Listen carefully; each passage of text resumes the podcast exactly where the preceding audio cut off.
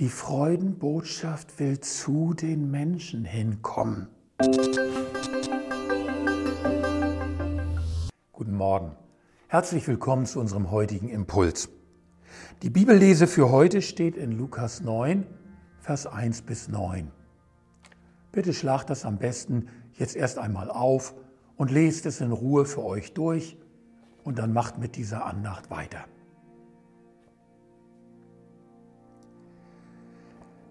Die strenge Armut, ja geradezu völlige Mittellosigkeit, die Jesus hier seinen Boten verschreibt, wird uns ja wahrscheinlich ein bisschen befremden. Es sei zumindest darauf hingewiesen, dass die Nachfolger des heiligen Franziskus von Assisi nach diesen Anweisungen wörtlich gelebt haben, mit einer enormen kirchlichen, kirchengeschichtlichen Wirkung durch die Jahrhunderte bis heute.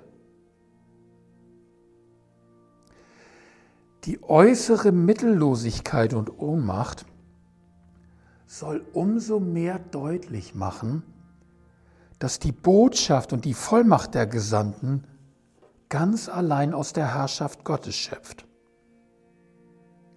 Und sicherlich auch gleich zeigen, dass diese Herrschaft auf ganz anderen Grundlagen fußt als menschliche Herrschaften und Reiche. In diesem Sinne bestand für Herodes Antipas also keine Gefahr, die er hätte fürchten müssen. Im Rahmen des Evangeliums bedeutet die Aussendung eine erneute Ausweitung des Wirkens von Jesus.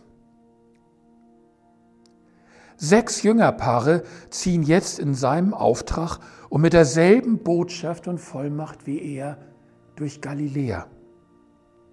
Ein Kapitel später wird er ihre Zahl noch einmal versechsfachen. Es ist ihm also ein Anliegen, dass Gottes Herrschaft bis in den letzten Winkel des Landes und vor jede Haustür getragen wird.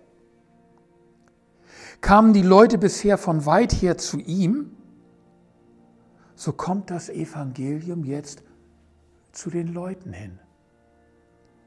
Das ist ein Anliegen, das sich nach Ostern noch einmal weltweit verstärkt und ausgeweitet hat, wie wir ja wissen. Die Freudenbotschaft will zu den Menschen hinkommen. Und zwar durch Boten, die zu ihnen hinziehen. Oder auch durch Boten, aus ihrer Nachbarschaft. Vielleicht möchte Jesus uns heute ermutigen und bevollmächtigen, an seinem Auftrag teilzunehmen, auf Menschen in seinem Namen zuzugehen und nicht nur zu warten, dass sie zu mir oder gar in die Gemeinde kommen. Ich kann ihn bitten, auch mich heute zu senden und zu bevollmächtigen. Auch ich möchte dir zur Verfügung stehen und dein Freudenbote sein. Gib mir die Gelegenheit dazu, zeig mir die Gelegenheiten, wenn sie da sind, und lass mich sie beherzt ergreifen.